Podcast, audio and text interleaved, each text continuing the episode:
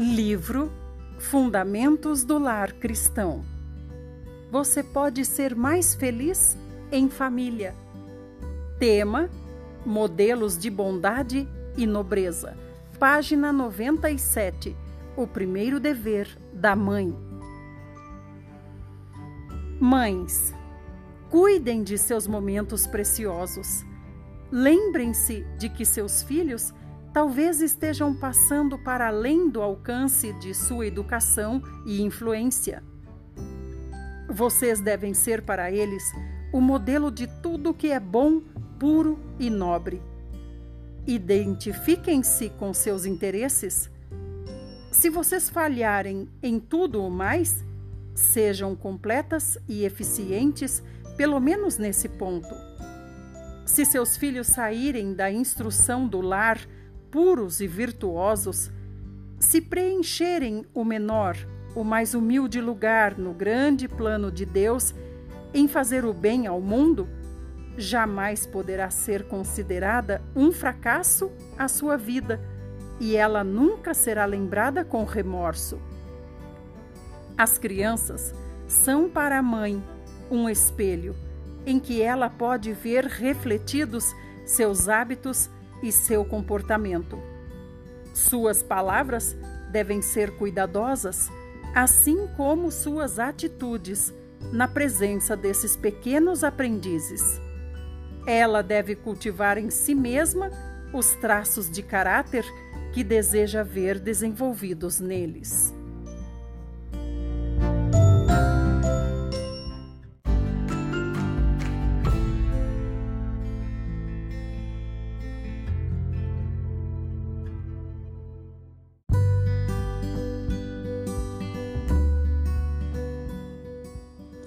Livro Vida e Ensinos A trajetória de uma mulher de visão. Tema: Circulação da página impressa. Página 159. Vários oradores haviam discursado perante congregações grandes e atentas na reunião realizada em Rome, estado de Nova York, no dia 12 de setembro de 1875. Na noite seguinte, sonhei que um jovem de aparência nobre entrou na sala em que eu estava, logo depois de minha palestra. Ele disse: A senhora chamou a atenção do povo para assuntos importantes, os quais para muitos são estranhos e novos. Para alguns, são profundamente interessantes. Os obreiros, na palavra e doutrina, fizeram o que podiam para apresentar a verdade. Mas a menos que haja esforço mais amplo para fixar na mente essas impressões, seus esforços serão praticamente infrutíferos.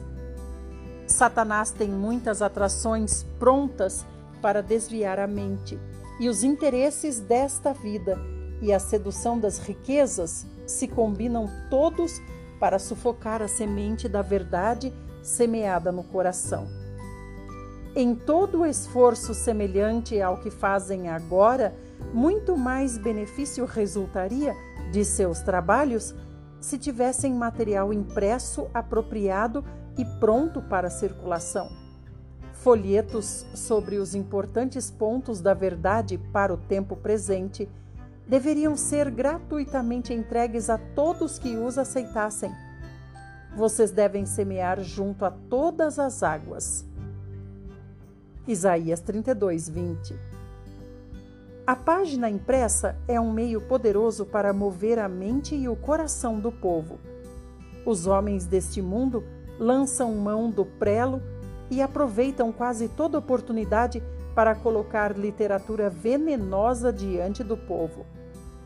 Se pessoas que estão sob a influência do espírito do mundo e de Satanás se empenham na circulação de livros, folhetos e jornais de natureza corruptora, vocês devem ser mais dedicados e colocar diante do povo leitura de natureza enobrecedora e salvadora.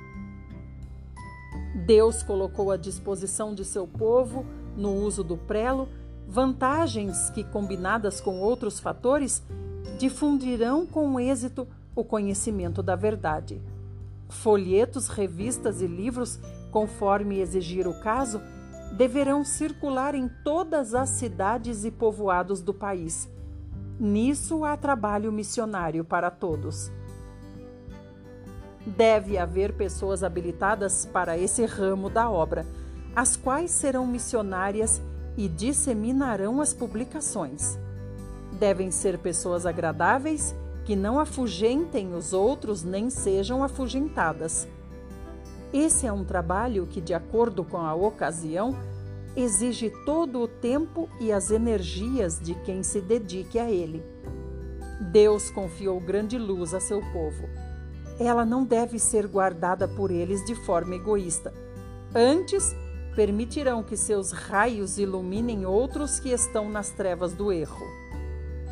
Como um povo, vocês não estão fazendo um vigésimo do que poderia ser feito para se propagar o conhecimento da verdade.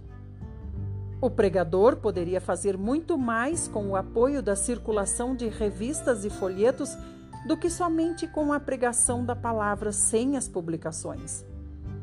A imprensa é um poderoso instrumento que Deus determinou que fosse combinado com as energias do pregador humano, a fim de levar a verdade a toda nação, tribo, língua e povo. Muitos há que não seriam alcançados de outra maneira. Essa é uma verdadeira obra missionária em que o trabalho e os recursos poderão ser aplicados com os melhores resultados. Há muito medo de incorrer em riscos, agir pela fé e semear junto a todas as águas. Isaías 32, 20. Surgem oportunidades não aproveitadas nem utilizadas devidamente.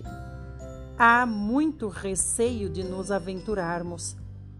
A verdadeira fé não é presunção, mas ela se arrisca muito.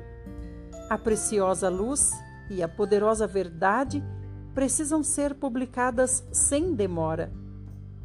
Ele disse: Seu esposo não deve desanimar em seus esforços para estimular outros homens a se tornarem obreiros e responsáveis por uma obra importante. Toda pessoa que Deus aceitar, Satanás atacará. Se se desligam do céu e colocam a obra em perigo, seu fracasso não será atribuível a seu esposo nem a você, mas à perversidade da natureza dos murmuradores, a qual eles não souberam compreender nem vencer. Essas pessoas a quem Deus tem testado, a fim de usá-las em sua obra, e que fracassaram e trouxeram grande peso sobre os que são desprendidos e verdadeiros, atrapalharam e desalentaram mais do que todo o bem que fizeram. No entanto, isso não deve impedir o propósito de Deus de ter esta obra crescendo com todo o seu interesse em diferentes áreas e confiá-la a pessoas que desempenhem sua parte e assumam encargos quando isso se fizer necessário.